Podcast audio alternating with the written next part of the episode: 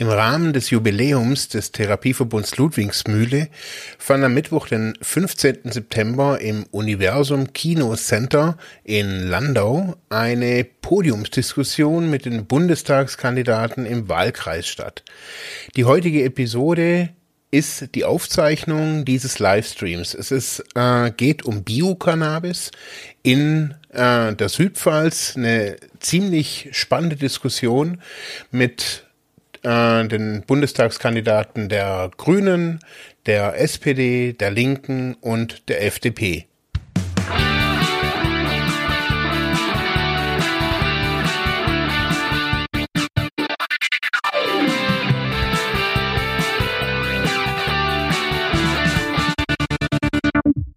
im Livestream und hier im Saal bei ähm, ja, Freiheit ohne Druck, beziehungsweise unsere Veranstaltung 40 Jahre verbunden ähm, zum Therapiefonds Ludwigsmühle. Mein Name ist der Kratz und ich habe eine jede Menge Gäste ähm, auf dem Podium mit dabei.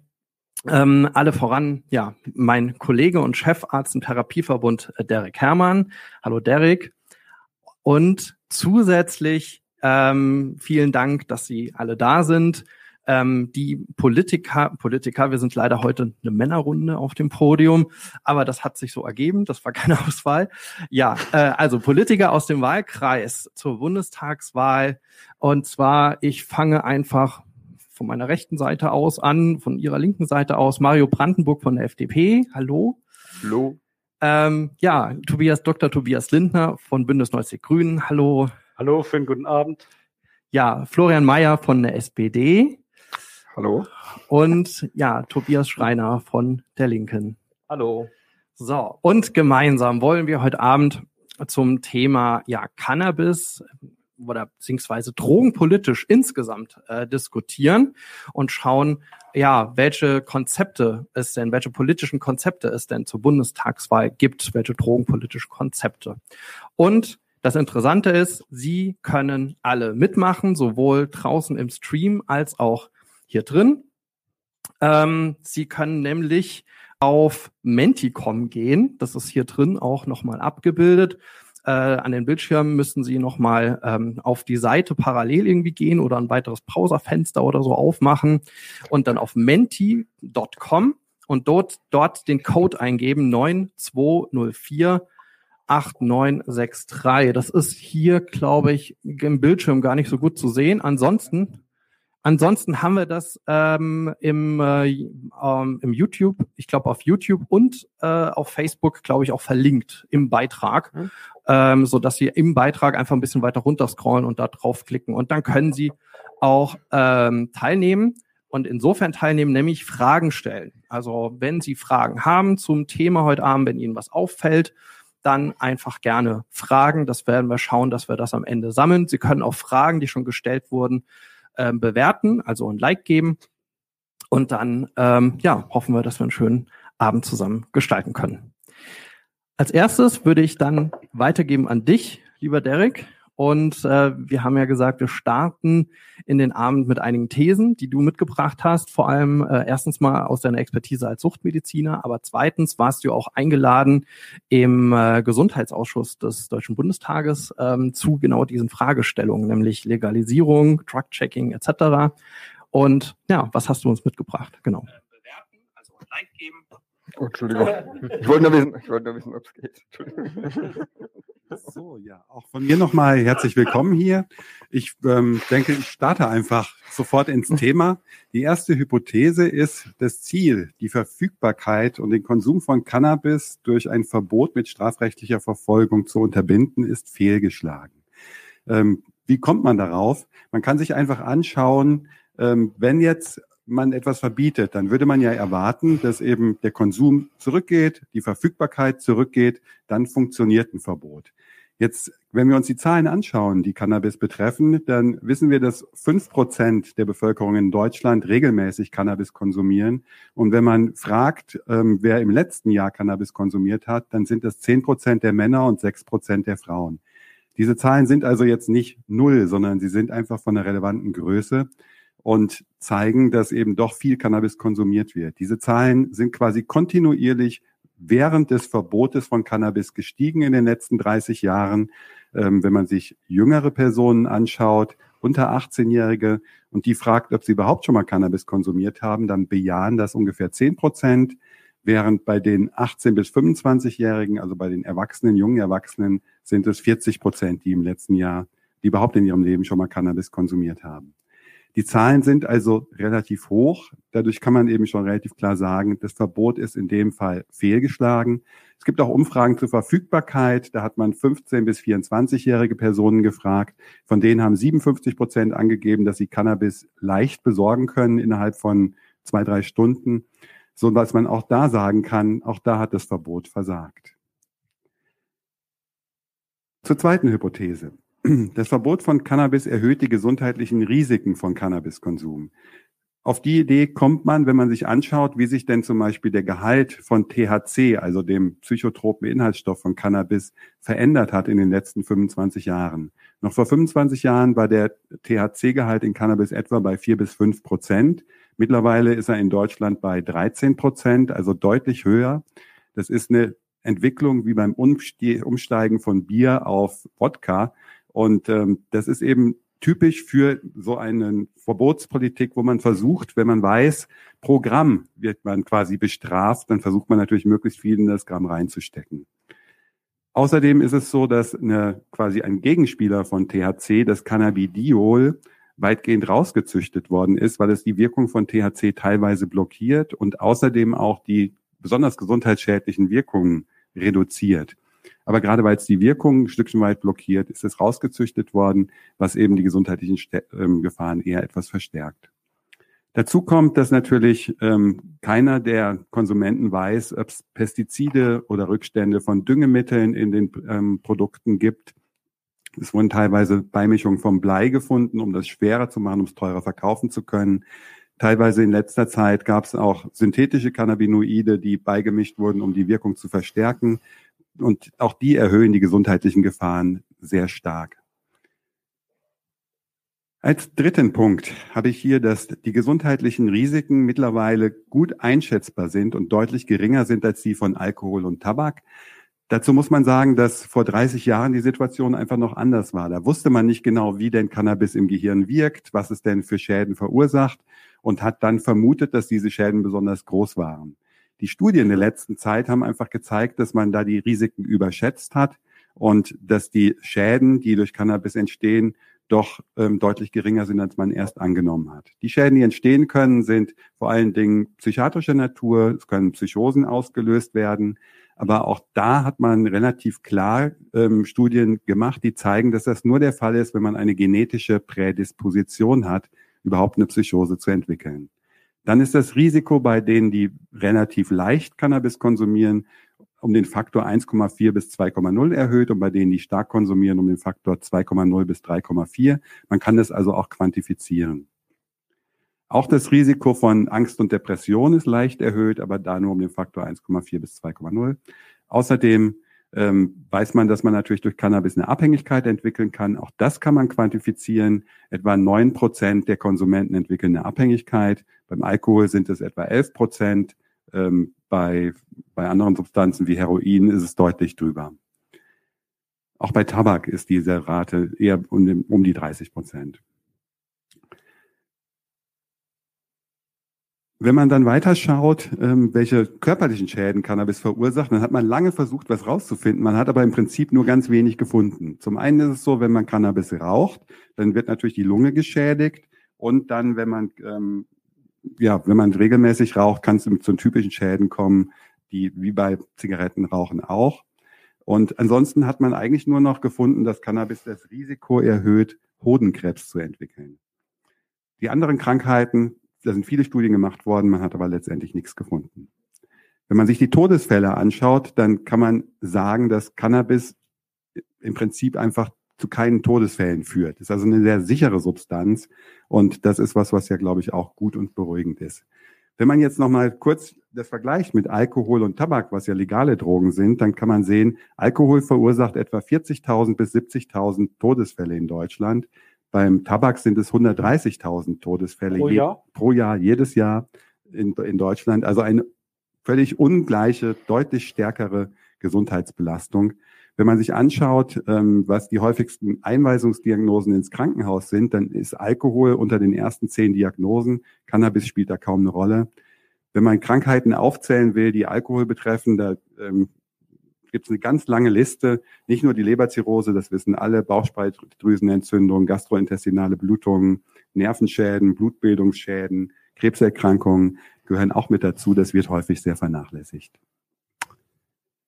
Ja, gehen wir weiter zu der vierten Hypothese. Jugendliche unter 18 Jahren sind durch Cannabiskonsum besonders gefährdet und müssen besonders geschützt werden. Die Suchtprävention muss ausgebaut werden. Man hat herausgefunden, dass die körpereigenen Cannabinoide, also die Endokannabinoide in der Gehirnentwicklung eine große Rolle spielen. Jetzt weiß man auch, dass es quasi zwei wichtige Phasen gibt der Gehirnentwicklung. Einmal ähm, noch als Embryo im, quasi im Mutterleib und dann in der Phase der Pubertät. Da wird quasi das Gehirn neu verknüpft, Nervenzellverbindungen werden neu gebildet und das wird gesteuert von diesen körpereigenen Cannabinoiden. Wenn man in dieser Phase jetzt von außen Cannabis mit dazu nimmt, dann kommt es einfach zu falschen Verknüpfungen und das ist was, was natürlich logischerweise dann zu ja, einem nicht so gut funktionierenden Gehirn führt. Weil das eine gewisse Phase ist, die auch einen Abschluss findet, ist es auch so, dass das, was da mal verknüpft worden ist während der Pubertät, kann hinterher nicht mehr komplett geändert werden. Das bedeutet auch, dass vor allen Dingen diejenigen, die in der Pubertät angefangen haben mit Cannabiskonsum, bleibende Schäden davon tragen können durch Cannabis, während andere, die eben später anfangen, im Prinzip keine Schäden. Das bedeutet, dass das Image von Cannabis als Jugenddroge vollkommen falsch ist und man wirklich dran arbeiten sollte, auch in der Prävention, das zu ändern. Und da kann natürlich eine Legalisierung eher angreifen. Dealer werden kaum fragen oder kaum sagen, gut, du bist erst 17, du kriegst bei mir nichts. Das kann man sich kaum vorstellen.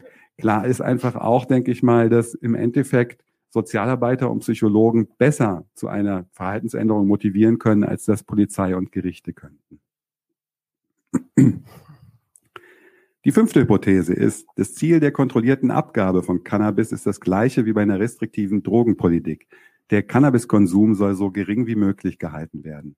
Das ist immer ganz wichtig, sich das klar zu machen. Das heißt, keiner, der Cannabis legalisiert, möchte das völlig ungebremst mit Werbung und in Süßigkeiten verpackt an Kinder Cannabisprodukte ausgegeben werden. Sondern es geht hier um eine relativ stark kontrollierte Abgabe, bei der man eben ähm, viele einfach gesundheitspolitische Dinge auch mit beachten kann. Das heißt, wenn man es kontrolliert, die Grünen haben es ja nicht ohne Grund Cannabis-Kontrollgesetz genannt. Es ist also so, wenn man sowas kontrolliert, dann kann man dadurch ein Stückchen weit auch den Konsum steuern und sicherer machen. Das heißt, es geht darum, dass es nicht in Supermärkten abgegeben wird, sondern in speziell dafür ähm, ausgerichteten Läden oder in Apotheken zum Beispiel, dass das eine Beratung beinhaltet, dass das ähm, Personal vielleicht auch qualifiziert ist, für ähm, nach einer Sucht zu fragen, dass es nicht einfach nur Angestellte ähm, ohne Qualifikation sind. Man kann durch die Öffnungszeiten etwas regulieren. Man kann auch festlegen, wann man in welchen öffentlichen Räumen denn Cannabis konsumiert werden kann. Dafür braucht man nicht unbedingt das Strafrecht. Da gibt es ja auch noch das Ordnungsrecht, bei dem man vielleicht eine Geldbuße bekommt. Auch so ähnlich wie beim Alkohol. Beim Alkohol gibt es ja auch Möglichkeiten, quasi Platz oder an gewissen Plätzen Alkoholkonsum im öffentlichen Raum zu untersagen. Man hätte also einfach viele Möglichkeiten, wie man das Ganze gestalten kann. Und das ist ja eine interessante Frage, die, wo dann eben auch die Parteien mit ins Spiel kommen, die eben unterschiedliche Konzepte haben und da ein bisschen um die Zustimmung ringen. Dann als sechsten Punkt noch ganz wichtig, weil ich eben ja schon gesagt habe, Cannabiskonsum ist vor allen Dingen für Jugendliche schädlich. Deswegen ist ja eine Frage oder die wichtigste Frage eigentlich, wird denn mehr Cannabis konsumiert, wenn man von Jugendlichen, wenn man Cannabis legalisiert? Und das ist eine Frage, die, glaube ich, sehr, sehr in der Vergangenheit viele abgeschreckt hat von der Legalisierung, bis eben sich die ersten rangewagt haben und man jetzt in den USA und in Kanada die ersten Erfahrungen hat. Die sind auch wissenschaftlich gut aufgearbeitet worden. Da sind quasi Befragungen von mehr als 100.000 Jugendlichen und jungen Erwachsenen gemacht worden. Das ist wissenschaftlich klar analysiert worden. Es kam da zu keinem Anstieg, sondern eher zu einem gleichbleibenden bis und ganz leicht niedrigerem Cannabiskonsum. Das ist erstmal erstaunlich. Da fragt man sich, warum ist es so? Und auch die Frage, was erwartet man für Deutschland? Und auch da würde man sagen, offensichtlich ist die Verfügbarkeit schon so hoch, dass die meisten der Personen, die Cannabis konsumieren wollen, das schon tun, sodass durch eine Legalisierung kaum noch jemand mit dazukommt. Und das ist, glaube ich, einfach auch ein ganz wichtiger Punkt. Also dieses, was häufig von den Gegnern der Legalisierung als Schreckgespenst an die Wand gemalt wird, dann werden nur 80 Prozent der Deutschen Cannabis konsumieren und das ganze Land bricht zusammen. Das ist, glaube ich, völlig unrealistisch, wenn man sich anschaut, wie das in Kanada und den USA, ähm, was für Auswirkungen das dort hatte. Das war's dann soweit erstmal zu der Einleitung. Dann gebe ich das Mikro wieder weiter. Ganz herzlichen Dank, lieber Derek. Und bevor wir jetzt hier vorne auch in die Diskussion starten, oh, da konnten wir da schon ein bisschen weiterklicken, sehe ich gerade, nämlich Sie können äh, abstimmen, welcher These Sie am meisten zustimmen oder auch weniger zustimmen äh, und können das jetzt gerne machen. Nämlich, äh, ich habe oder wir haben versucht, das äh, so ein bisschen auf äh, diese Thesen, auf ein paar Schlagworte zu reduzieren. Also die erste so strafrechtliche Verfolgung ging es ja darum, welche Rolle spielt die strafrechtliche Verfolgung äh, bei einer Freigabe. Das kann man auch etwas weiter fassen generell. Welche Rolle spielt die Freigabe, die oder die Kriminalisierung, die strafrechtliche Verfolgung äh, bei illegalen Substanzen? Ähm, das ist, glaube ich, schon ein zentrales Thema, mit dem wir heute Abend, über das wir heute Abend sprechen können. Dann äh, die Frage, inwieweit auch ein Verbot oder Legalisierung oder ja die Illegalität von bestimmten Substanzen auch deren Gesundheitsrisiken oder generell die Gesundheitsrisiken in Deutschland erhöht. Ähm, dann die Frage, inwieweit aber auch ja diese Gesundheitsrisiken gut einschätzbar sind durch die bisherigen Studien. Gerade zu Cannabis hast du jetzt ja einiges auch vorgetragen. Dann die Frage rund um den Jugendschutz, der spielt in der Drogenpolitik eine zentrale Rolle. Ähm, wie und mit welchen Mitteln sollten Jugendliche geschützt werden? Wie sollte Prävention auch aussehen? Hier wurde gesagt, dass äh, Cannabis, ja, dass der Konsum, ja, dass Jugendliche besonders geschützt werden müssen auch wenn äh, eine Freigabe erfolgt, aber auch wie ist die Frage rund um, wie kann Cannabiskonsum oder generell Konsum oder auch Suchtmittelkonsum so gering wie möglich bleiben, ähm, ob dann Prävention oder welche Präventionsmittel hier brauchen. Und dann am Ende auch nochmal den Bogen zu bisherigen Erfahrungen im Ausland, zu Legalisierungstendenzen. Einige politische Konzepte bauen ja auch auf genau diesen Erfahrungen auf. Also USA wurde hier genannt, aber es gibt ja auch noch Portugal, es gibt Modelle in den Niederlanden schon relativ lange. Genau. Und jetzt muss ich sagen, die meisten äh, stimmen auch dieser These zu, dass Jugendliche besonders geschützt werden müssen. Und ja, ähm, ansonsten sehe ich hier trotzdem auch nochmal recht hohe Zustimmungswerte zu deinen Thesen. Am wenigsten würde ich sagen, zum Cannabiskonsum muss so gering wie möglich bleiben. Also da schwankt dann tatsächlich die Zustimmung etwas. Wir brauchen mehr Prävention. Das ist ja interessant. Ja. Gut, dann würde ich einfach offen in die Runde fragen wollen. Ähm, wer mag denn da einhaken? Also wem kam denn jetzt auch in der Vorstellung der Thesen als erstes so ein Aha-Erlebnis und sagt, da haben wir als Partei oder generell äh, als Politiker das Konzept dazu? Ja, gerne. Also offen, also. Ich kann, ich kann dir nur drei Sätze dazu gerne. sagen, weil es so ein bisschen sonst Eulen nach Athen tragen. Also ich finde, das Attraktive an diesen Thesen ist ja eigentlich, dass es mal diesen ganzen Diskurs auch ein bisschen versachlicht. Äh, meine Partei war lange dem Vorwurf ausgesetzt, so nach dem Motto, ey, ihr wollt Cannabis freigeben, so nach dem Motto, ihr wollt die bisherige strafrechtliche Regulierung, so nehme ich es mal, einfach abschaffen. Und Sie haben das Stichwort genannt, Cannabis-Kontrollgesetz. Es geht ja nicht darum, irgendwie eine Regulierung einfach abzuschaffen, sondern durch ein anderes Regelwerk zu ersetzen. Also durch ein Regelwerk, wo man einen Rahmen definiert, in dem Konsum möglich ist, wo man die Produkte definiert und dann eben auch sagt, was nicht möglich ist. Und ähm, was für mich neu war, ist, dass wir schon aus anderen Ländern da tatsächlich jetzt auch wissenschaftlich begleitete Studien haben und ich baue ein bisschen drauf, die CDU ist heute Abend leider nicht hier. Das ist eigentlich in allen Parteien, die hier auf der Bühne gibt. Und ich kenne sogar zwei, drei CDUler, die ähnlich denken, Bewegung gibt. Vielleicht gibt es ja auch mal eine Mehrheit dafür. Gerne, Herr Brand. Ich, würd, ich sitze irgendwie ein bisschen ungünstig hinter diesem, hinter Lindner schon wieder.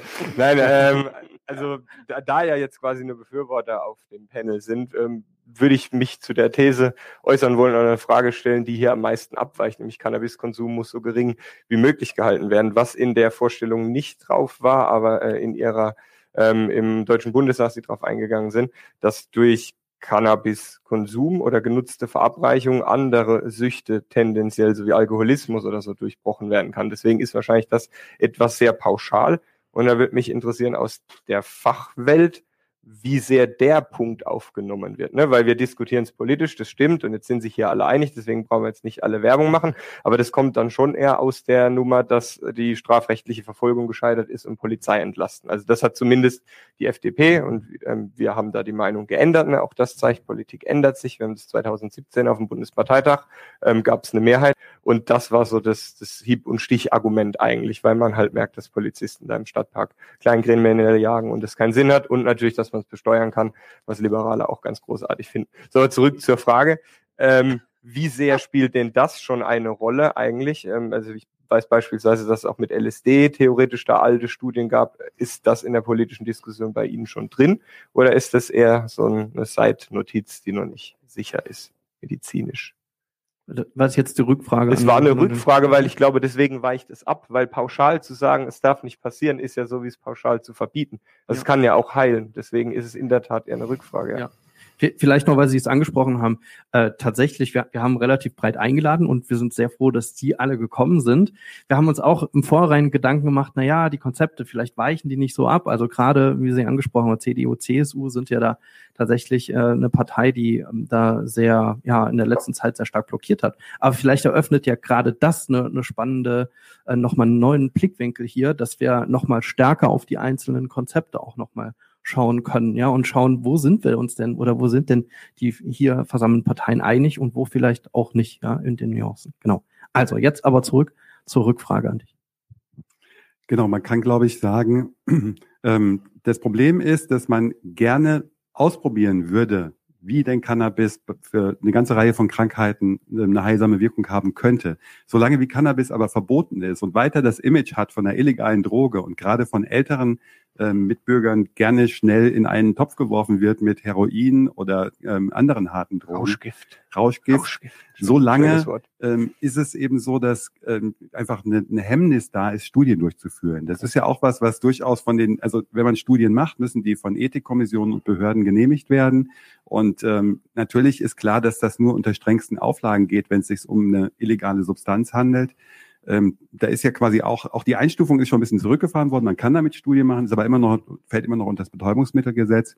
Und ich glaube, daran scheitert vieles. Also das heißt, da ist jetzt keine Aufbruchsstimmung, so nach dem Motto, wir suchen jetzt nach allen möglichen Diagnosen, sondern in der Vergangenheit sind ähm, für einige Indikationen ähm, dann trotzdem Studien gemacht worden, die teilweise positiv waren. Und deswegen gibt es ja Cannabis als Medizin. Auch, auch das Cannabis als Medizingesetz ist ja sehr liberal in Deutschland, hat aber auch letztendlich nicht so einen durchschlagenden Erfolg, weil ähm, im Prinzip ist die Verantwortung weitgehend auf die Ärzte übergegangen, die, die eben ähm, in dem Fall jetzt nicht, die, oder die, die behandeln in der Regel basierend auf Studien. Und da ist einfach die Studienlage nicht gut genug und so beißt sich die Katze quasi in den Schwanz. Es ist also so zu wenig Studien, deswegen weiß man zu wenig, deswegen wird zu wenig verordnet. Und ich glaube, wenn Cannabis legalisiert wird, könnte das einen Schub auslösen, dass man wirklich nochmal genauer hinschaut. Es gibt nämlich viele weitere Ideen. Auch im psychiatrischen Bereich ist es so, wie Sie schon gesagt haben, Behandlung der Alkoholabhängigkeit, an der so viele sterben, ähm, könnte man mit Cannabis versuchen. Aber auch andere Dinge wie Cannabis beeinträchtigt ja das Gedächtnis. Da denken immer alle erst, ist ja ganz furchtbar. Aber wenn jemand eine, ein Trauma erlebt hat und gerne vergessen will und auch vergessen soll, dann ist es was, wo das vielleicht doch ein Potenzial hat. Von daher glaube ich, ist es, wird das noch interessant für die Zukunft. Vielen Dank. Ja, gerne. Danke.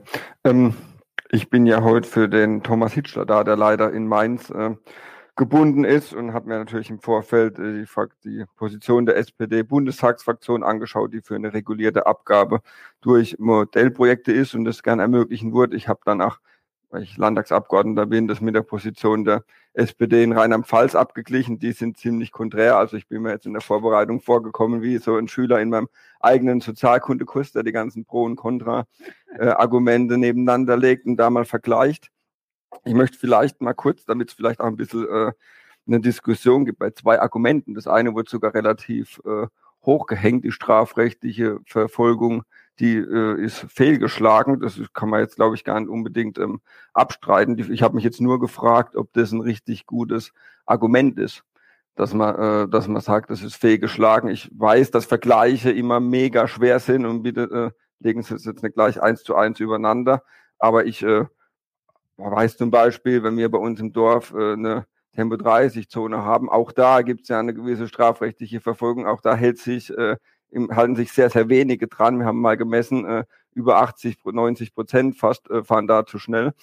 Ähm, da würde ja jetzt niemand sagen, na gut, dann ist es halt gescheitert, äh, wir geben es frei ab sofort fährt man durch. Das würde ich jetzt nur gerne mal so, und damit vielleicht auch die Diskussion ein bisschen lebendiger wird, äh, einfach mal so reinwerfen. Weil sonst sind wir uns ja alle, alle so, so schnell so einig. Ja. Okay, vielleicht, Herr Schreiner, würden Sie direkt darauf reagieren oder?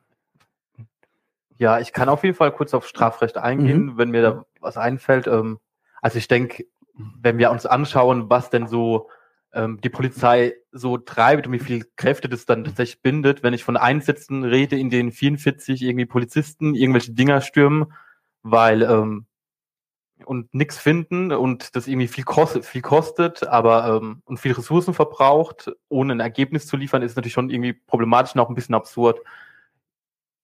Wenn wir den Markt, äh, wenn man das eben öffnen, die, mit, der, mit einer Legalisierung, schlägt es ja auch im Endeffekt dann so ein bisschen den illegalen Markt mehr oder weniger tot. So. Und das ist ja auch eine große Chance, die wir haben. Es wird natürlich nicht ganz verschwinden. Es gibt noch andere Drogen, die dann ähm, von Dealerinnen und Dealer gekauft werden müssen. Aber es macht es halt ähm, kleiner und damit auch leichter für die Polizei, die sich dann um andere Dinge kümmern können. Und ähm. Und vielleicht noch ein Punkt, um dein Tempo 30 äh, Vergleich auf, wenn du 50 fahrst, finanzierst du damit nicht irgendeine 50 Fahrer Kartell irgendwo oder so. Ne? Also das ist ja die mhm. strafrechtliche Verfolgung geht im Prinzip an die falsche Person, nämlich an den Konsument oder die Konsumentin. So, der ist aber im Zweifelsfall krank, wenn es eine Suchtkrankheit ist. Also ist ja die Frage, ob nicht eigentlich das hinten dran das Problem ist. Deswegen huft der Vergleich mit der 30-Zone. Ähm, es geht ja eigentlich darum, dass ein Staat kein Interesse haben kann, ne, dass ähm, Schwarzmarkt floriert, dann im Prinzip das Geld woanders hinfließt und die es mit Sicherheit nicht in Prävention stecken, sondern eher in Telegram-Channels und Taxis in der Hauptstadt. Ich würde ich würd auch gerne mal in dem Beispiel bleiben wollen, weil ich glaube, das ist doch eine spannende Parallele. Ich meine, ich glaube, man muss so diskutieren. Wenn das Ziel des Staates war, dass möglichst wenig Leute Cannabis konsumieren oder wenn das Ziel war, dass durch Cannabiskonsum möglichst wenig Schäden entstehen, weil am besten Bio-Cannabis mit 4, 5 Prozent THC-Gehalt oder was auch immer dann kann man, glaube ich, konstatieren, dass das Strafrecht als Mittel zum Erreichen dieses Ziels nicht geeignet ist, weil wir ja sehen, das haben Sie ja ausgeführt, Zahl der Konsumentinnen ist gestiegen. Wenn das Ziel im Ort ist, dass die Leute möglichst 30 fahren, kann man auch unter Umständen zum Ergebnis kommen, dass das Ziel ist nur damit zu erreichen, dass ich das Tempo 30 Schild hinstelle und alle sechs Monate die Polizei vorbeischicke zum Blitzer, also wenn sie überhaupt so oft kommt, damit nicht erreicht worden ist. Und dann gibt es ja auch Orte, die bauen dann halt um, bauen sich eine Schikane ein oder verändern Straßenbelag oder toter Polizeimann. Also wir kennen alle die, die Umbaumaßnahmen, wie die heißen, um das Zieltempo. Also ich glaube, wir haben sozusagen, wir diskutieren eher darüber, welches Ziel haben wir denn vor uns und war, ich sage jetzt bewusst, war das Strafrecht eigentlich jemals ein geeignetes Mittel dafür? Da komme ich zum Ergebnis, nein. Ja, der zweite Punkt, der jetzt aufgeworfen wurde, ist ja die Geschichte, dass man sagt, okay, dann haben, wenn wir es selbst verkaufen, das äh, kann man ja, kann man ja äh, nachvollziehen, oder besser gesagt, wenn wir die Kontrolle drüber haben, was verkauft wird, ist auch die Qualität besser. So haben, so habe ich es äh, so ungefähr verstanden. Ich meine, das wäre ja aber ein Argument für sämtliche, sämtliche äh, Drogenpolitik, oder? Das ist doch eigentlich fast immer so, dass, dass wenn irgendwo illegal was verkauft wird, dass die Qualität schlechter ist wie gesagt, ich gebe gerade nicht die Position der Bundestagsfraktion, weil ich versuche nur die ein oder andere äh, äh, These zu hinterfragen, damit wir ein bisschen in eine Diskussion kommen. Ja.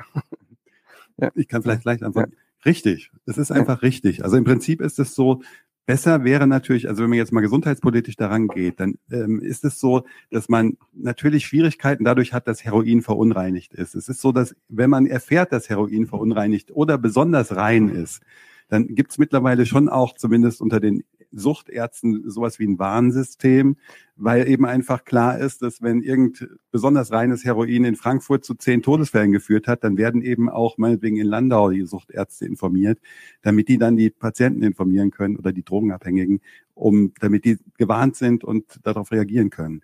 Das ist schon völlig richtig. Das gilt eigentlich auch für die anderen Substanzen. Es wäre deutlich besser und es ist so eine Grundsatzfrage, ob man denn quasi Süchtigen, die ja überhaupt nicht anders können, als sich die Substanz irgendwo zu besorgen, ob man die deswegen ins Gefängnis wirft, weil sie ihre Krankheit haben. Das ist einfach was, kann man umgekehrt eben auch fragen. Ähm, von daher glaube ich, ist es eben schon ein, ein Argument, was wichtig ist. Also was, was klar ist, es geht eben darum, ähm, Verbraucherschutzrechte da durchzusetzen, ähm, damit diejenigen, die halt eben konsumieren, nicht noch mehr gefährdet sind. Darum geht es vor allen Dingen weil man schon weiß, man kann sie nicht davon abbringen zu konsumieren, dann ist es ein klassischer Harm Reduction Ansatz, bei dem man dann versucht, eben möglichst wenig Schäden zu, zuzulassen. Gibt es Länder, die das praktizieren? Portugal. Ja. Genau, also es gibt, es gibt natürlich Länder, da ist es dekriminalisierter, also in Portugal zum Beispiel. Aber ich meine jetzt nicht nur Cannabis, aber, ja. Genau, aber im Prinzip ist es, da, da gilt es, da sind quasi auch Mengen definiert, ähm, wie viel ein, ein Konsument bei sich haben darf für die harten Drogen. Ich, ich glaube, man muss da zwei Dinge natürlich differenzieren. Harte Drogen verursachen natürlich ganz andere Schäden, haben anderes Suchtpotenzial. Also das, das ist so das eine. Und das andere, das haben Sie ja gesagt, wenn ich jemanden habe, der schwerstabhängig ist oder abhängig ist. Es werden ja durchaus auch auf der Bundesebene Modellprojekte diskutiert. Also ich glaube, Karlsruhe hatte mal ein Modellprojekt mit so einem geschützten Raum, wo Heroinabhängige wenigstens eine saubere Spritze dann äh, vorgefunden haben oder so die Diskussion um Drug-Checking. Also wenn Abhängiger so eine Substanz bei sich hat, wenigstens eine gewisse Sicherheit darüber haben kann, was ist denn das überhaupt für eine Substanz. Aber da reden wir ja tatsächlich über, über Menschen, die eine schwere Krankheit haben. So würde ich es mal definieren. Bei Cannabis reden wir auch über einen Markt, wo mal Leute gelegentlich kiffen, aber wir erstens vermeiden wollen, dass sie da irgendwie Produkte in die Hand bekommen mit einem Wirkstoffgehalt, der halt doch nicht ganz harmlos ist. Punkt eins. Punkt zwei, wo wir es auch erreichen wollen, dadurch, dass wir eben einen legalen Rahmen setzen, in dem das möglich ist, dass die möglichst nicht vom gleichen Dealer dann angeboten bekommen, hey, ich habe hier noch ein paar andere Sachen dabei. Wo? Gerne. Du, okay. du warst erst, oder?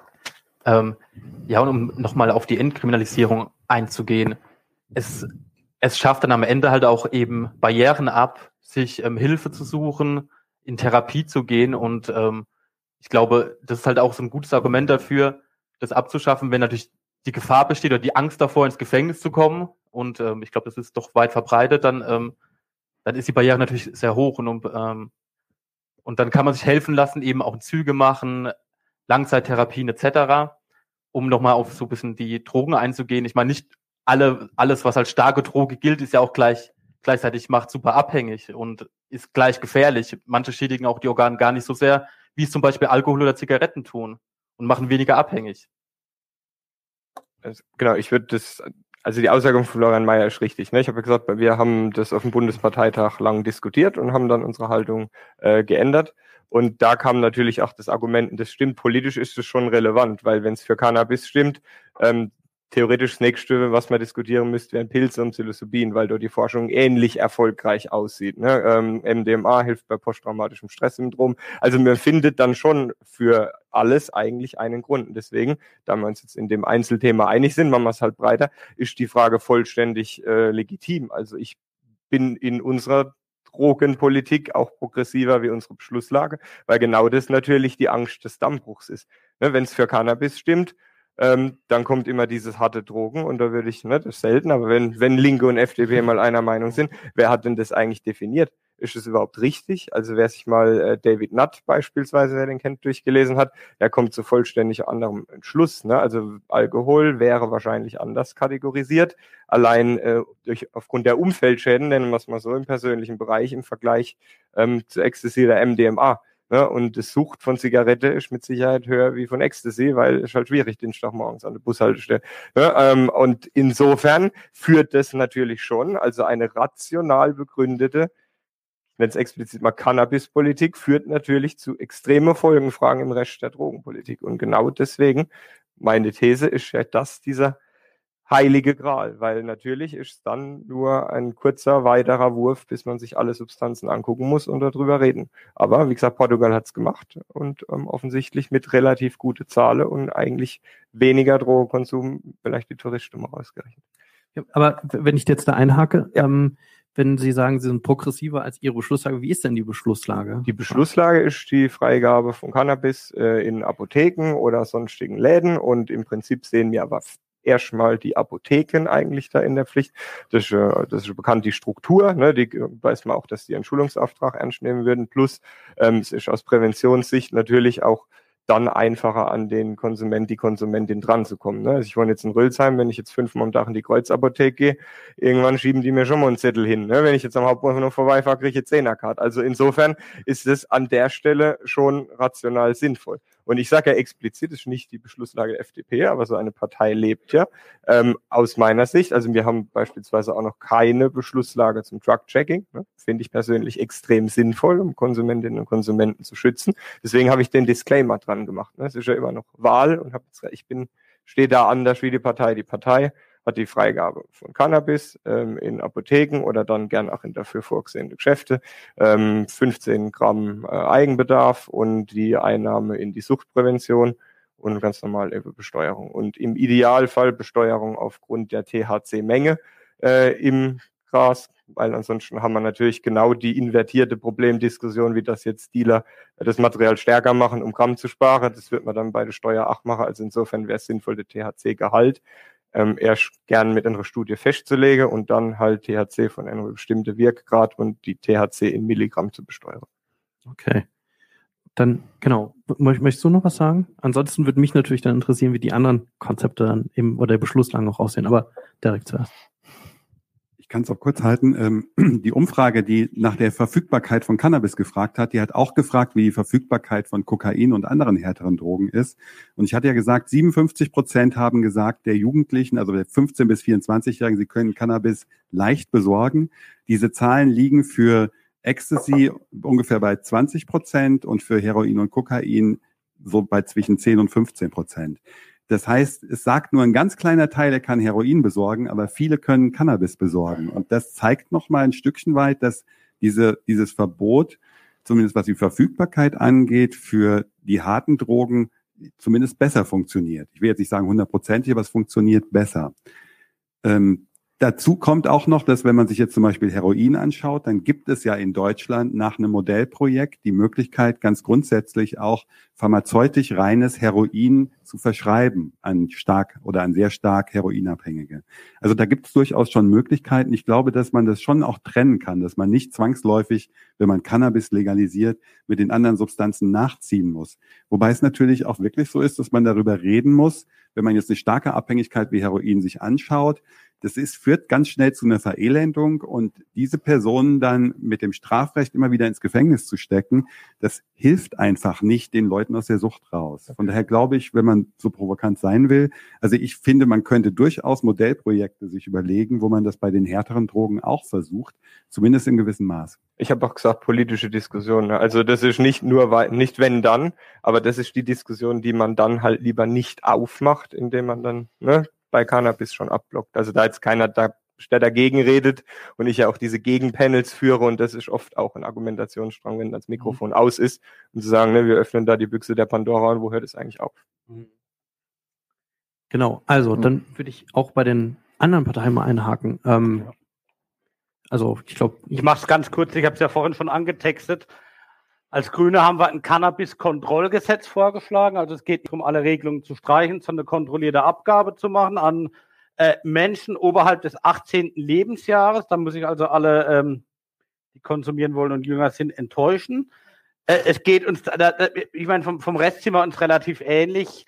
Abgabe, kontrollierte Abgabe in lizenzierten Fachgeschäften, wo auch die Substanz kontrolliert ist. Es muss natürlich darum gehen, dass wir Prävention, also Prävention vor Drogen stärken und Hilfe von suchterkrankten Personen natürlich auch verbessern. Es muss um Schadensminimierung gehen.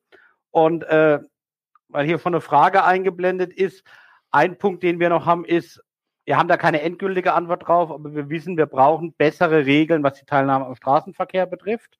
Da wird man dann auch Studien brauchen, aber heute ist es ja so, dass wenn bei jemandem der Konsum von THC nachgewiesen worden ist, selbst wenn die Person gar nicht am Straßenverkehr teilgenommen hat in dem Moment, trotzdem der Führerschein entzogen werden kann, weil man zum Ergebnis kommt, äh, die Person sei nicht geeignet, äh, Kraftfahrzeuge im Straßenverkehr zu führen. Also da muss man, glaube ich, ähnlich wie bei Alkohol zu irgendeiner Regelung kommen, wo man sagt, okay, ob es da eine Grenze gibt oder man sagt, im Straßenverkehr auf keinen Fall konsumieren, da bin ich überfragt. Ansonsten, wir müssen die Versorgung mit medizinischem Cannabis, glaube ich, verbessern, also da, wo es therapeutisch eingesetzt wird. Ich habe einmal ein, zwei Berichte gesehen über den kontrollierten Anbau jetzt von medizinischem Cannabis in Deutschland. Das, ich glaube, Fort Knox ist nichts dagegen, wenn ich das so richtig mitbekommen habe. So, und jetzt habe ich lang genug geredet. Ich glaube, alles andere sind äh, Allgemeinplätze, die Sie, die, die Sie kennen. Punkt. Ja, vielen Dank. Also, weil es gerade erwähnt wurde, ähm, ähm, so, Sie können weiterhin Fragen stellen. Die erste ist schon hier drauf und die werden wir auch dann auch gleich, ist dort schon teilweise jetzt schon ein bisschen eingeflossen. Aber ja, stellen Sie weiter Fragen. Wir haben im Moment zehn und Sie können ja noch weiter bewerten. Genau.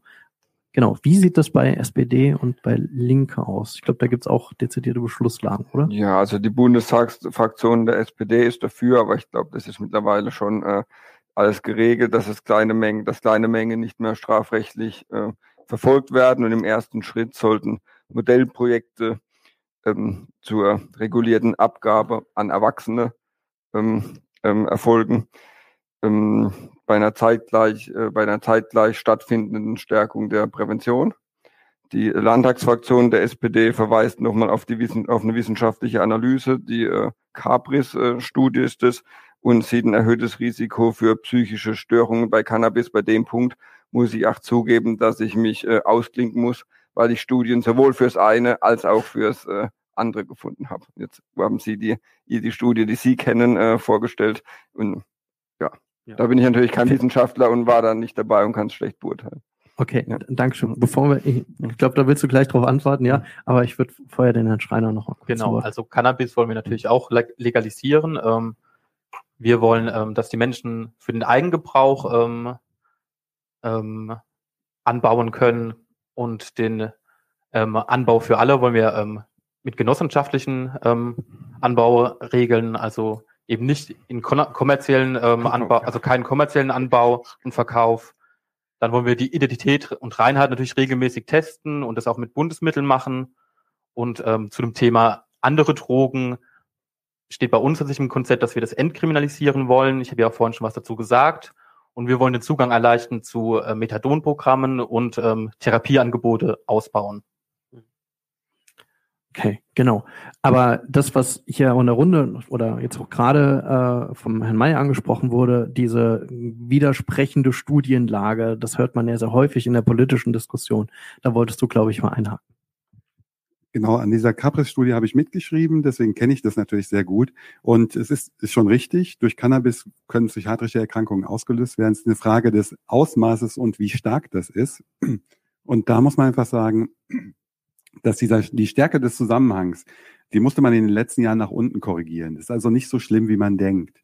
Und als zweiten Punkt ähm, würde ich noch gerne oder würde ich noch gerne sagen, es ist so, dass wir haben jetzt quasi in Kanada eine Legalisierung ähm, von Cannabis quasi durch, in einigen Bundesstaaten, in den USA auch. Also ich glaube, größere Modellprojekte kann man in Deutschland nicht machen, als diese Versuche, die man da gemacht hat.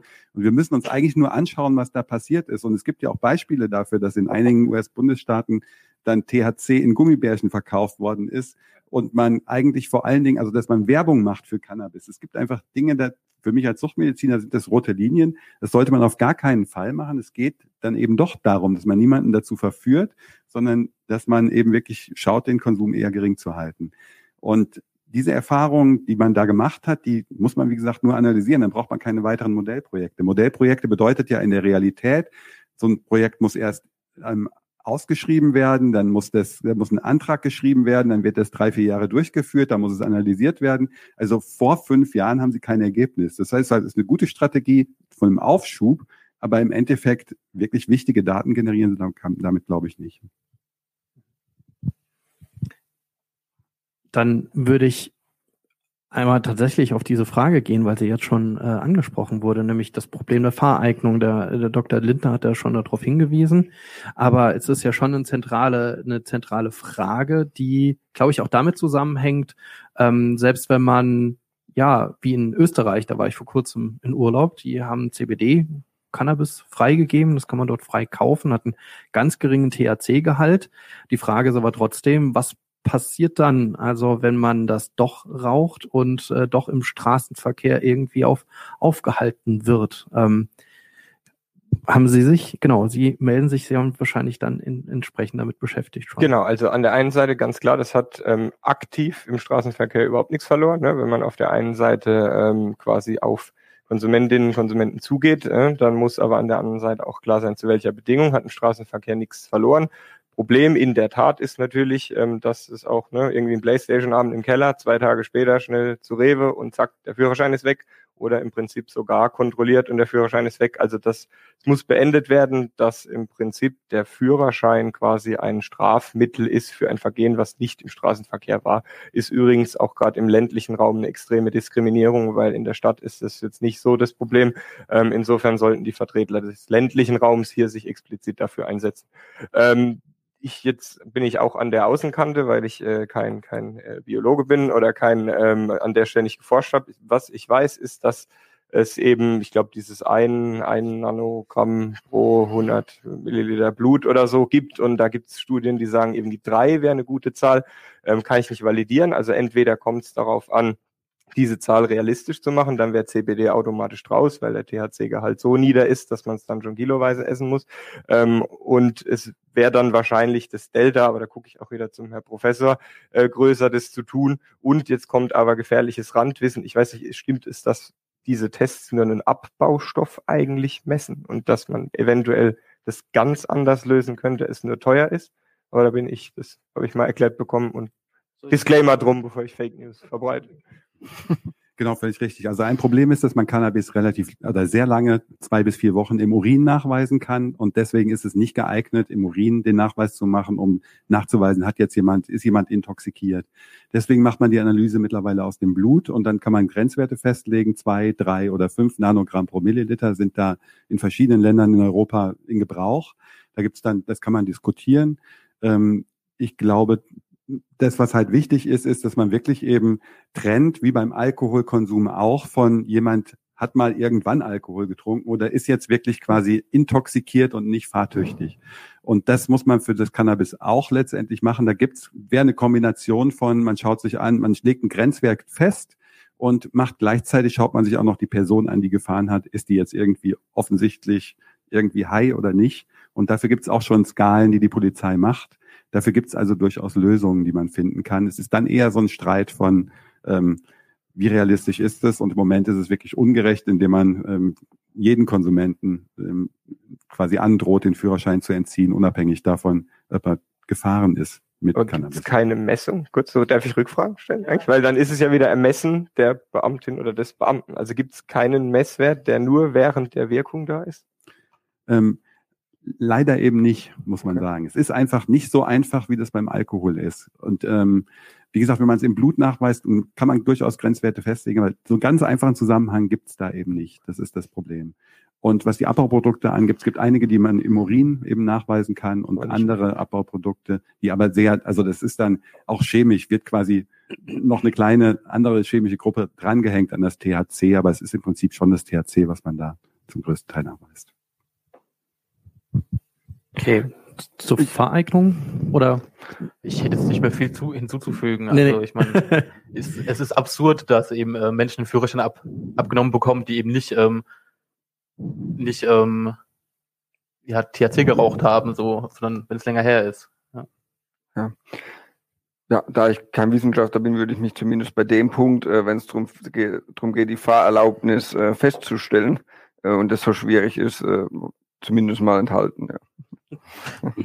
Dann haben wir auf jeden Fall diese Frage schon mal beantwortet. Äh, dann ähm, würde ich, wir haben jetzt im Moment zehn Fragen und wir sind schon relativ fortgeschritten in der Zeit. Deswegen würde ich einfach sagen, wir schreiten mal fort, wir müssen noch nicht jede Frage dran nehmen. Hm. Aber wir haben hier zum Beispiel, welche Rolle sollte Suchtberatung? Also wenn man ja, ja, wenn man darüber diskutiert, ähm, dass man auf der anderen Seite auch Prävention, Beratung etc. Ähm, ja auch dann entwickeln muss, wenn wir mehr ja, Stoffe auch legal anbieten, als es äh, Alkohol auch angeht.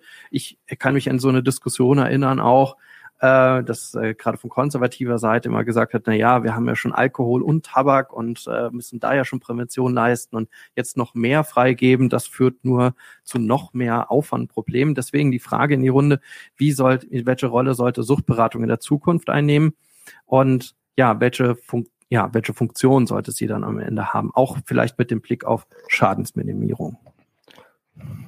Antwort ja, beides. Also ich sag mal, wenn jemand süchtig ist, kann natürlich immer oder sollte ein Therapieziel sein, dass die Person von der Sucht loskommt.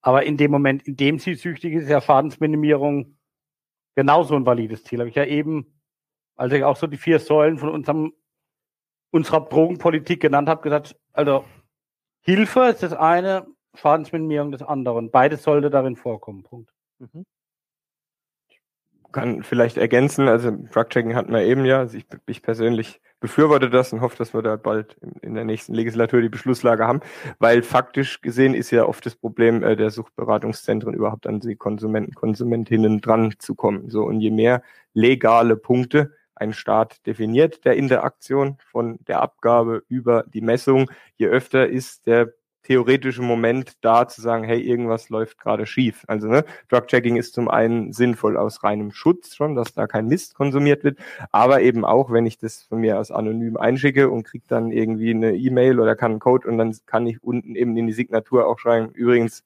ne, bei dem und dem Problem da die und die Nummer anrufen. Also es ist ganz einfach ähm, der Punkt, also welche Rolle sollte quasi die um die Frage korrekt zu beantworten, Suchtberatung ein, dadurch eine aktivere, weil sie eventuell vor dem Problem überhaupt einstecken kann. Ähm, und Schadensminimierung, klar, also Truck-Checking Haken dran, weil ähm, dann ganz einfach Konsumentinnen und Konsumenten alleine schon aufgrund des Umkreises wissen, was denn für Materialien da sind. Also jetzt beim THC-Bereich zu bleiben, ob jetzt irgendwie verunreinigtes Spice oder besprühte Cannabinoide oder so da sind. Also insofern sind wir da recht spät. Ich glaube, das war der Case in der Schweiz oder irgendwo, wo die relativ schnell eben rausfinden konnten, dass gerade Verunreinigungen sind. Wir würden das im Zweifelsfall nach vier Jahren im Drogenbericht irgendwo auf Seite 724 lesen. Ähm, und das kann eigentlich nicht der Anspruch sein. Okay, danke. Ähm, weil ich jetzt gerade gemerkt habe, Drug-Checking ist tatsächlich so ein Fachwort, vielleicht für die, die zuschauen, das wir jetzt noch nie gehört haben. Äh, das ist, äh, dass man ja ähm, illegal erworbene Substanzen checkt, was da genau drin ist. Das wird meistens in so ähm, ja, Partyprojekten gemacht, entweder in Diskotheken etc. Es wird, glaube ich, in, in einigen europäischen Ländern ist es erlaubt. Das Problem äh, von der Gesetzeslage her ist, dass man dann die illegalen Substanzen als auch als Beratungsperson sich einmal kurz aneignet, weil man muss drauf gucken oder muss das irgendwie analysieren und dass das dann quasi ja schon so eine Art Handel irgendwie darstellt. So, da habe ich mir das irgendwie abgespeichert und dass das deswegen ähm, eine strafrechtliche Problematik darstellt. Und äh, aber damit man einfach bei den Personen dann, äh, die das ja einnehmen möchten, ähm, ja checken kann, was ist das denn? Also es kommt vor allem aus der Partyszene. So, das hatte ich so hoffentlich richtig gesagt. So, genau. Ja. Ähm, jetzt auch die Frage hier nochmal weitergegeben zur Suchtberatung. Ähm, also die die ja auch dann darauf reagieren müsste, das wenn man die Drogenpolitik ändert. Gut, das ist natürlich natürlich nachvollziehbar mit dem mit dem Drug-Checking und bei der Suchtberatung allgemein. Auch das Argument kann man ja verstehen. So Dinge wie, ähm, ich denke an alles Mögliche, was es beim Thema Alkohol oder äh, Zigarettenkonsum an Suchtberatung gibt. Jetzt al anonyme Alkoholiker oder so sind ja bei anderen Drogen kaum vorstellbar, weil das ja dann immer Kriminelle sind, äh, die da kommen. Von daher ist das, äh, also im strafrechtlichen Sinn Kriminelle, die da kommen. Von daher ist das natürlich äh, ein, ein gutes Argument. Okay. Ja, ich kann auf jeden Fall nur unterstützend sagen, dass Drug-Checking auch ähm, sinnvoll halte. Ich glaube, wir brauchen eine andere Suchtprävention, die bisschen sachlicher ist, bisschen glaubwürdiger. Ich denke, wenn Polizisten und Polizisten irgendwie in der Schule stehen und den Jugendlichen erzählen, wie schlimm alle Drogen sind und sie die Finger weglassen müssen, ist das halt bisschen zu kurz gegriffen, sondern es muss halt eben auch darum gehen, okay, wie wirken denn die einzelnen Stoffe, ohne etwas zu dämonisieren. Ich glaube, ähm, eine glaubwürdige Aufklärung ist sehr hilfreich dabei. Ja, Ja, wobei da würde ich es gern, äh, ganz hoch formulieren. Jetzt äh, auch als Lehrersicht, der sowas schon mal äh, im Unterricht gemacht hat, äh, da haben wir auch immer Alkohol und äh, Zigaretten dazugenommen, wenn es um solche Themen ging. Also jetzt nicht so trennen äh, und dann zu sagen, okay, jetzt, da wären wir ja fast wieder bei der Trennung, harte Drogen, weiche Drogen. Da war schon die Beratung oder so, oder die Unterstützung immer so, dass man alles äh, ja. beleuchtet hat. Also, ja. Und, stimme ich auf jeden Fall zu, ja. Ja, ja gut, also ich kann das tatsächlich an einige Schulen auch noch anders, also dass man das irgendwie auch, dass man mit der Rauschbrille kommt oder ja gut, das ist vielleicht ja, auch für Alkohol genau. noch geeignet, ja. ja. Aber dass man, dass der Kriminalkommissar oder die Kommissarin kommt und dann mal mitbringt, was für illegale Substanzen sie in der Asservatenkammer hat. Genau, also äh, ich, ich glaube, es ist äh, so, so ein bisschen Konsens. Ich habe hier hinten gehört, aktivere äh, Suchtberatung generell, die dadurch irgendwie auch mehr rausgeht. Äh, ich glaube, das ist auch so ein kleiner Konsens, den Na, ich so. Wenn, wenn wir was diskutieren wollen würden, dann wäre es in der Tat, wo man Drug-Checking macht, ne? weil auch das ja. ist heiß umstritten. Also du hast jetzt den Case gebracht in Diskotheken, das geht einigen aber dann schon wieder zu weit ähm, weil das natürlich relativ spontan ist. Ne? Also das ist dann beim Gegenargument, ich lasse mir jetzt noch schnell zertifizieren, jetzt habe ich staatlich geprüftes Material und Abfahrt. Das ist natürlich, ähm, das ist eine Art, die gibt's. Das ist, glaube ich, auch die Schlusslage der Linken, also voll, vollständig neutral. Ähm, wir haben die nicht, aber ich glaube, das ist dann doch eher ein Amt, wo man das einschickt, um dann anonym das zu bekommen im ersten Schritt, ne? weil dann ist es eben nicht unbedingt der Effekt, ich gehe dahin, ich lasse das testen. Ne? Also man braucht ja politische Mehrheiten. Ich glaube, viele haben damit explizit schon ein Problem. Ne? Also auch wenn ich aus Konsumentensicht das verstehe, das ist der netteste Fall, aber ich glaube, der in der Schweiz oder so, Even Rave CH, da kann man es dann einschicken und anonymisiert nachschauen. So, ne? da ist ein zeitlicher Versatz drin und natürlich entwerten die das dann, also ihr kriegt es dann nicht mehr zurück. Ähm, und insofern, aber das hat ja aus, weil es aus Präventionssicht ist, trotzdem Sinn, weil ich eben sehe, was für Verunreinigungen im Großraum Zürich verkauft werden. Ne? Weil wenn dann da steht an dem und dem Tag und ähm, kommt natürlich eher aus der Zeit mit Ecstasy, weil man die Pillen dann halt leichter erkennt wie irgendwelche Pollen oder Blüten. Ähm, aber das ist, glaube ich, politisch nicht geeint, wo mhm. Drug-Checking ja. stattfinden sollte. Okay, das, das, das sollte man, äh, vielen Dank, dass du diese Unterschiede noch machen. Also ich habe es tatsächlich immer abgespeichert als eher so die Partyprävention. Legitimer Weg. Ich ja. versucht neutral wiederzugeben. Ja, ja, nee, aber das, das ist ja wichtig, also dass es da auch andere Konzepte gibt, äh, dass man tatsächlich eher diesen Versandweg ein institutionell. Ne? Und das, das ist ja auch die Frage, ob das dann so praktikabel am Ende ist. Ne? So. Ist aber aus zum Beispiel aus, wenn der Case wirklich ist, an die Daten und an die, an die Verunreinigung zu kommen, ist das zentraler. Hm. Ne, Im Prinzip, weil dann guckt jeder am gleichen Platz und man hat im Prinzip Absatzzahlen, man hat wahrscheinlich eine bessere Statistik dann für den Drogenreport, was wie oft eingeschickt wird.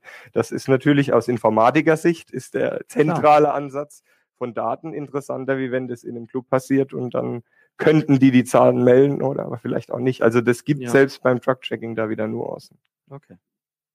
Gut, dann würde ich tatsächlich auch hier zur weiteren Frage kommen.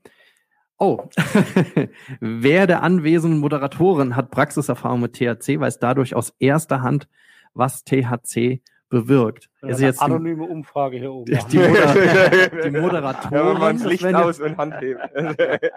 okay, also die, die, die Anwesenden aus dem, aus dem, aus dem, auf dem Podium. Also will sich jemand outen oder? Ah, das ist also nicht vorm Herfahren, ne? Nein, Quatsch, aber ich meine, wer irgendwie, ne, was für statistisch 40 Prozent, das ist jetzt kein Knaller, da einer der 40 Prozent zu sein. Ja, okay, ich, ich, ich habe mal in meinem Leben wild gewachsenes, also in freier Wildbahn gewachsenes Cannabis konsumiert. Ich bin bei Ihnen, das ist ein deutlicher Unterschied, was also das Wirkstoffgehalt betrifft. So. Sehr schön. Damit habe ich äh, ja. Punkt. genau. Besser ist das für dich. Sie hatten zufällig Ihr Labor dabei. Nein. Es, es war, war in einem Land dieser Welt, wo das Zeug tatsächlich in freier Natur wächst. Ja, äh, ich mache mal die, die Reihe dann einfach weiter. Also äh, ja, bei mir war es tatsächlich in, äh, in den Niederlanden, aber schon sehr, sehr lange her. Also das waren so die, die, die Jugend oder End, naja, Anfang, Anfang 20 Sünden, würde man fast, fast sagen, genau. Genau, die Niederlande sind nicht weit weg. Ähm, von daher glaube ich auch, ist das einfach was, man macht sich auch was vor, wenn man denkt, das wäre jetzt was ganz Außergewöhnliches. Also ich persönlich fahre auch gerne in die Niederlande in Urlaub Und ähm, ja, ich stamme aus Nordrhein-Westfalen, das ist auch nah. ja, ich war auch mal jung, ich denke, das reicht. Als Lehrer schwierig, ne? Also ich habe auch schon ähm, THC-Erfahrung, wahrscheinlich das erste Mal auf dem Summer Jam. Okay, dann haben wir hier die Frage sehr gut beantwortet. Gehen wir weiter. Ähm, mit wie viel zusätzlichen Steuerannahmen ist zu rechnen, wenn Cannabis staatlich lizenziert verkauft werden würde? Puh, ich glaube, das können wir jetzt einfach schätzen vielleicht. Gibt's da? Also nee, es gibt, es gibt vielleicht gibt's ja irgendwelche Studien, aber das hängt von so vielen Sachen ab. Also allein schon vom Steuersatz. Machen einen Steuersatz wie bei der Tabaksteuer oder Gibt es also da schon Konzepte? Also gibt es da schon. Äh Na, natürlich gibt es Überlegungen, aber ganz ehrlich, ich glaube, es geht eher um die Grundsatzentscheidung zu sagen, staatlich lizenziert, das Produkt kontrolliert und die Einnahmen bleiben beim Staat und werden dann bitte auch zweckgebunden verwandt für Suchthilfe, Prävention und andere Dinge. Mhm. Gibt es da Ergänzungen? Also das ist höchste Schätzung, die ich gelesen habe, aber das war eine, eine Pro- äh, Webseite, das, die kam irgendwie bei 2,4 äh, Milliarden ab, ja, lizenzierte Abgabe aber die haben eben auch quasi die äh, nicht belastete äh, polizeilichen Ressourcen und alles mit rein. Ich glaube, mhm. rein, reine Abgabe, vor allem, man muss wissen, ich kann natürlich damit auch 20 Milliarden erreichen, nur kauft es dann keiner. Also rational gesehen ja. ähm, liegt es vielleicht bei einer Milliarde. Würde man von den Zahlen von Colorado, und das waren aber halt die mit Gummibärchen, da würden wir nicht hinwollen, äh, würde man das so in dem Bereich schätzen. Mit den Gummibärchen? Colorado hat es in der Tat, das war das, was der Herr Professor erklärt hat, sehr verspielt sehr amerikanisch dargeboten. Äh, das mhm. wäre nicht die Vorstellung der Freien Demokraten. Okay. Ja, ich habe ehrlicherweise mal kurz gegoogelt und 2,4 war auch tatsächlich das Höchste, was da jemand geschätzt hat. Vielleicht sind wir dann bei einer Milliarde ganz gut. Ja, mhm. also die Schätzung ist sozusagen, dass die Strafverfolgung Kosten zwischen etwa 1,2 bis 2,0 Milliarden verursacht. Das ist das, was ich so höre. Ja, jährlich Strafverfolgung. Und jetzt können wir natürlich die Differenz bilden, dann wären wir bei 400 Mio bis 1,2 Milliarden. Und also, wir werden nicht reich damit werden, also das saniert jetzt nicht ein Bundeshaushalt, aber das ist nun mal auch nicht der Zweck einer Legalisierung. Also macht die Schaumweinsteuer alle. Ne? Ich, ich, ich, äh, die, die, Anekdote muss ich doch noch sagen. Also unter Rot-Grün, Gerhard Schröder, Gott habe es selig gehabt damals, hat man nach dem 11. September die Tabaksteuer erhöht um aus den Einnahmen die zusätzlichen Antiterrormaßnahmen zu finanzieren. Also man kann auch sagen, wer nicht raucht, finanziert den Terrorismus. Zumindest war damals so die Begründung. Ja. ja alles gut. Steile These. Dann tatsächlich noch mal was, äh, beziehungsweise jetzt hier etwas eher ja, gesetzlich. In welchen Gesetzesbüchern wären Änderungen notwendig, um Cannabis zu legalisieren, bzw. entzukriminalisieren? Ich glaube, das sind so einerseits Fragen natürlich an die politischen Konzepte. Ähm, wo würden Sie also um es fundiert, um's fundiert äh, zu beantworten, bräuchte man Juristen, weil gefühlt wahrscheinlich in allen, ne, so komplex wie unser Rechtssystem ist. Aber natürlich ähm, kommt es ja schon mal sehr aufs BTMG an. Ne? Also Strafrecht, das ist zum Beispiel das Problem beim Drug-Checking, weil dann logischerweise Substanzen wandern und somit geht der Besitzer über und der Besitzer geht ja nicht sprunghaft über, sondern dann haben wir eine Abgabe, einen Verkauf ne? und wir wissen, Konsum geht, Erwerb nicht, tralala. Und das wäre dann mit Sicherheit der Hebel. Wobei natürlich, wenn mit Sicherheit auch in, in, in medizinischer Richtung da was zu machen wäre. Aber ich, letztendlich kommt es, glaube ich, auch nicht wirklich drauf an, wie oder wo es die Juristen umsetzen, ehrlich gesagt. Also wahrscheinlich Strafrecht, weil auch die These, dass die Strafverfolgung falsche Mittel war, das wäre am relevantesten. Aber die Abgaben, sollten das die Apotheken werden oder so, müsste man mit Sicherheit auch in irgendwelche Gesetzbücher, die halt eher im Bundesgesundheitsministerium liegen, rein. Aber ich bin Informatiker, kein Jurist. Ergänzung oder? Na gut, das ist jetzt kein Gesetz, glaube ich, aber die Fahrerlaubnisverordnung wäre auch noch äh, dabei, genau, bei dem, also, was schon angesprochen wurde. Also mehrere mit Sicherheit. Ja. Ich glaube auch. Ja. ja. An dem Punkt muss ich einfach die Grünen nochmal loben. Mit dem Cannabis-Kontrollgesetz haben sie wirklich, also ich fand das beeindruckend, als ich das gelesen habe. Ich lese sonst nicht viele Gesetze, bin ja Arzt, aber ähm, das war, also wie detailliert das schon ausgearbeitet war und an wie viele Dinge man da gedacht hat, an wie man es anbaut, wie man es transportiert. Also das fand ich jetzt vorbildlich, muss ich sagen. Also von daher glaube ich, da ist, haben sich schon Leute mit beschäftigt, wie viele Gesetze man ändern muss. Vielleicht eine Ergänzung auf dem äh, Suchtkongress in München hat da, ich fällt mir leider der Name nicht mehr ein, ähm, äh, aus, aus Basel ein Referent vorgetragen und der auch sich mit Legalisierung beschäftigt hat. Der hat sich auch das Cannabis-Kontrollgesetz angeguckt und hat gesagt, dem ist es zu detailliert. Hat gesagt, da denken vielleicht die Deutschen dran. Also an solchen hatte ich als Schweizer überhaupt gar nicht gedacht, was, was da ja, alles drin steht. Weil am, e, am, Ende ist es Technik. Also wenn politischer Wille da ist, wir haben eine so ja gute Ministerialbürokratie, wenn ich der den Auftrag gebe, macht mal, also die, find, die finden schon die Antwort auf die Frage. Ihr habt ja das längste Wahlprogramm. so, dann wir haben noch ein paar Fragen übrig. Ich glaube, alle kriegen wir tatsächlich nicht mehr durch. Das heißt, wenn ihr ähm, jetzt in die Fragen schaut, bewertet die Fragen, die auf jeden Fall noch drankommen. So, ich denke, so zwei, drei Stück schaffen wir noch von der Zeit, aber äh, vielleicht auch nur zwei, aber dann bewertet die gerne hoch und dann kommen die hier ein bisschen, dann werden äh, klicken die hoch. Also, wie soll der kontrollierte Verkauf von THC überwacht werden? Wie steht es um den möglichen Konsum in der Öffentlichkeit? glaube ich, hatten wir jetzt schon mehrfach, dass wir mhm. gesagt haben, die, entweder Apotheken, hätte ich einen FDP-Witz gemacht und gesagt, euer Klientel, nee, aber äh, Apotheken, wir waren für Versandapotheken. Apotheken oder ähm, eben lizenzierte Fachgeschäfte, die sich natürlich an gewisse Bedingungen halten müssen, wie das Alter der Konsumentin oder des Konsumenten und so weiter. Und Konsum in der Öffentlichkeit, ich will es mal so formulieren, ähm, da haben wir ja auch bei Alkohol und auch bei Zigaretten Regelungen und die wird mal analog auf Cannabis übertragen und da werden die Gemeinden auch jeweils ihren Weg gehen. Ich glaube, da wird man auch eine Lernkurve beschreiten, ganz ehrlich. Und äh, ich meine, wenn ich in Berlin durch Kreuzberg laufe, dann muss ich nur einmal tief einatmen, dann wissen wir, was Konsum da, also da, da sitzt jemand auf der Straße und kifft, aber glaube, das ist eine Lernkurve einfach also genau, Abgabe Apotheken ist einmal gemacht, dann kommt es noch an, also Anbau da, weil es die Genossenschaft, es gibt auch andere Länder haben Franchise-Modellen, wo die Pflanzen RFID-Tag haben, dass wir zufällig drei viel, drei, drei Pflanzen mehr und so, das kann man schon kontrollieren, das kriegt man digital relativ gut hin.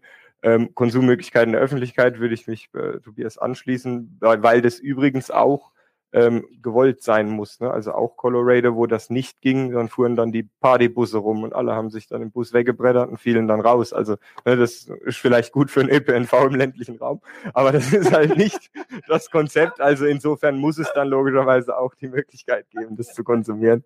Ja. Also ich ja. so gut wie deine These. Ja.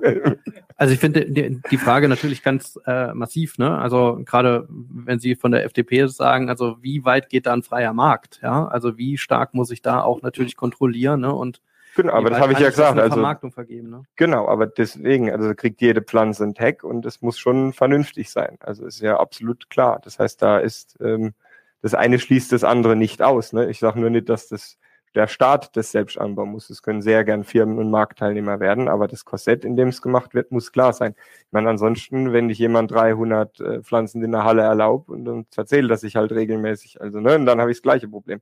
Also insofern, wenn das ein Staat macht, dann muss es auch vernünftig machen. Hm. Also es muss klare Regeln dann dafür ja, geben, absolut. wo und wann. Und muss nur nicht der Staat selbst tun, um diesen FDP-Hieb aufzunehmen. Vielleicht noch einen suchtmedizinischen Kommentar. Eigentlich ist wichtig, dass der Konsum nicht völlig impulsiv und jederzeit stattfindet. Das heißt, so eine Situation, ähm, was weiß ich, fünf junge Erwachsene gehen Party machen in der Stadt, sind, sind irgendwann völlig angetrunken und dann sagt der eine, ja, jetzt würde ich aber gerne einfach noch jedem fünf Gramm Cannabis untermischen. Sowas soll eigentlich nicht sein. Das wäre gut, wenn man das nicht machen würde. Und deswegen sollte es auch klar sein, dass das eben, also dass diese Läden Öffnungszeiten und Schließzeiten haben, die eben nicht in den Bereich der Nacht fallen, wo man eben, wo viele sonst schon angeheitert sind und impulsiv Dinge tun, die sie vielleicht eigentlich gar nicht wollen. Also dieses ähm, kontrolliert und sich dafür zu entscheiden, eine Substanz zu konsumieren, das ist was, das sollte eine bewusste Entscheidung sein. Das ist aus suchtmedizinisch quasi sinnvoll. Wenn du schon mal jetzt das Mikro hast, ich glaube, das ist eher auch eine jetzt eine äh, medizinische Frage. Ja. THC als psychische, psychiatrische Selbstmedikation, Hilfe oder Krankheitsverstärker. Ich glaube, da geht es weniger um. ja, ich glaube, da würden alle auf dich verweisen. Eine ganz kurze Antwort. Also für die posttraumatische Belastungsstörung, also für Traumata ist es eine Hilfe, für die anderen Sachen nicht. Für eine Psychose ist es ein absolutes No-Go in meinen Augen. Für Depressionen hilft es nur kurz, solange wie es wirkt. Danach macht es eher schlechter Ängste werden verstärkt durch Cannabis, Panikattacken ausgelöst. Also man muss es differenzierter sehen. Aber auf jeden Fall viel Potenzial für die posttraumatische Belastungsstörung. Mhm. Gut, dann die vorletzte Frage. Alkohol verstärkt Aggression, THC macht friedlich. Sind diese Thesen sozialpolitisch relevant? Also Alkohol verstärkt Aggression, THC macht friedlich. Also die sind mit Sicherheit wahr, nur wir machen ja THC-Regulierung nicht an Alkohol ausgerichtet. Also ne, oder für den Weltfrieden, dass wir sagen, äh, wir, wir schicken jetzt also THC für den Weltfrieden wäre wahrscheinlich näher dran wie Alkohol für den Weltfrieden, aber nein, Spaß beiseite. Insofern, die, also ne, das wird ja dann reguliert aus suchtmedizinischer Sicht, aus steuerpolitischer Sicht. Also das ist ja genau die Frage, in wie viel Bücher müsste es denn eigentlich stehen. Also CHC-Regulation wird ja nicht in Relation zur Alkoholregulation gemacht. Insofern sind die Aussagen, die würde ich so stützen, die haben aber politisch oder rechtsstaatlich nichts miteinander zu tun. Ich würde vielleicht ein bisschen erweitern, wenn ich da so ein bisschen was reinlesen kann. Also die sind, also ist Drogenkonsum oder die Auswirkungen von Drogenkonsum sind diese Thesen auch sozialpolitisch interessant. Also muss man da sozialpolitisch naja, es begegnet uns ja tagtäglich. Also ich sag mal, wir haben ja, wir merken ja in Gemeinden, Orte, mal, da treffen sich Jugendliche, das können Innenstädte von Großstädten sein, das können Fußballplätze sein, das können Schulanlagen, sonst was sein, wenn da am Wochenende ordentlich äh, gesoffen wird, auf gut Deutsch, äh, geht aus Aggressionspotenzial hoch, Ruhestörung, sonst was, Anwohnerinnen, an. Also wir alle kennen das aus unserem politischen Kontext irgendwo. Natürlich äh, berührt uns das, äh, in der kommunalpolitischen Arbeit berührt das einem ja. So. Dass jetzt THC eher friedlich macht, wäre aber auch jetzt für mich nicht der Treiber oder der Grund, warum ich THC entkriminalisieren will. Das war, das habe ich nur gemeint. Also ich käme jetzt nicht drauf, den Weltfrieden zu schaffen oder zu sagen, ich, ich komme dann mit dem THC-Bus und fahre an die Orte hin, wo sich die Jugendlichen den Kopf. Zu, also, das ist mein Punkt. Ich sage nur, natürlich hat es Auswirkungen, die andere Politikfelder betreffen. Das wissen wir alle. Ja. Was ich, was ich vielleicht noch kurz hinzufügen würde, also ich kann da nur zustimmen, aber, aber vielleicht brauchen wir auch eine andere ähm, Politik, was Alkohol angeht, zum Beispiel durch Verbot von Werbung oder sowas. Also fände ich persönlich sehr sinnvoll. So, so habe ich es auch gesehen. Das ist natürlich ein ein großer, ein großer Unterschied, den es da gibt, selbst wenn es eine Entkriminalisierung oder Legalisierung äh, gibt, ist es natürlich trotzdem undenkbar, dass es, keine Ahnung, im Moment, also zumindest für mich kaum vorstellbar, dass irgendwie beim Spiel der Nationalmannschaft, so wie jetzt Bitburger präsentiert wird, irgendwie so die, äh, die, die, die, die, ja, die, die ja, ja, ja, so das Bier der so, ne? Nationalmannschaft. Ne? Ich, ich, ich, ich mache jetzt keinen Werbeslogan, ich drehe es andersrum. So das Bier der Nationalmannschaft kann ich schlecht übertragen auf die, äh, zumindest gedanklich, auf die andere Geschichte. Wobei, wobei, wobei man sagen muss, und das, das weiß ich sogar noch, äh, weil, weil es damals Sabine Wetzing, äh, jetzt Sabine Wetzing-Lichtentäler als Bundesdrogenbeauftragte gesagt hat, äh, dass eigentlich Alkohol in der äh, Werbung, in der Sportwerbung, soweit ja, also es gibt eine Selbstverpflichtung, dass die verboten ist oder dass man es nicht anwendet. Und deswegen steht da immer Bitburger Drive. Stimmt, das sind stimmt. immer die, das ist die alkoholfreien, aber es ist zumindest während, Trick, während dem Fernsehen ist immer 0,0 für 0,0. Ja, aber ja, es gibt genau. dann trotzdem den Kasten in Schwarz-Rot-Gold. Wobei es ja aber CBD-Werbung gibt. Ne? Also jetzt müsste man schon dann fair bleiben. Stimmt, ne? Wenn die ihr alkoholfreies Bier vermarkten, dann es gibt CBD-Werbung. Ne? Also insofern wir haben, wir haben halt gar einfach, nicht so ungleich. Da sehen wir an der Stelle können wir tatsächlich jetzt äh, nochmal mal einen Vergleich wagen, den haben wir tatsächlich gar nicht gemacht, ne? gerade in, hier in der mhm. Region, ähm, vielleicht auch aus guten Gründen.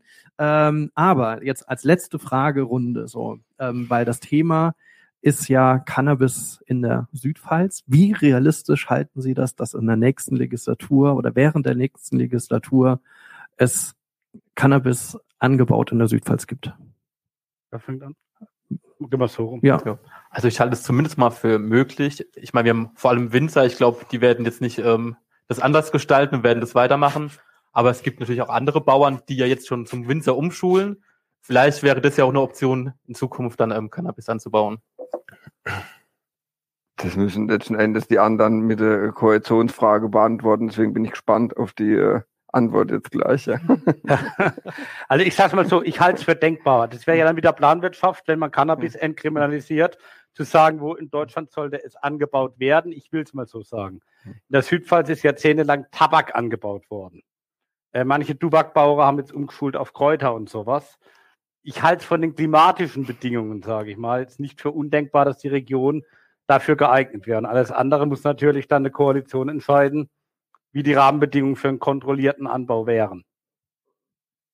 Ja, also man nutzt Hanf, ne? Steht ja überall schon. Und insofern, dass es der Pflanze da nichts ausmacht, in sitzen jetzt bestimmte Couleur da, je nachdem, wie die Regierung das äh, dann quasi sich zusammensetzt, wird es ja da Bewegung geben und dann muss das ehrlich gesagt eigentlich auch der Anspruch sein. Also warum denn nicht? Ne? Also dann jetzt kommt halt wieder der FDPler durch. Das ist ein neuer marktisches Geschäftsmodell. Spricht überhaupt nichts dagegen, dass wir das tun. In dem Moment, wo es legal ist, ist das durchaus korrekt und sollte auch so sein. Super. Ganz, ganz herzlichen Dank für Ihre Teilnahme. Ich habe auch äh, ein kleines Gastgeschenk. Ich gebe das jetzt erstmal so rüber. Es ist kein Cannabis. extra. Danke. Jetzt weiß ich, was ich, ich, bin, ich bin total nervös. Aber passend. Es ist tatsächlich eine Landauer Mischung, ähm, nämlich eine Landauer Mischung Kaffee.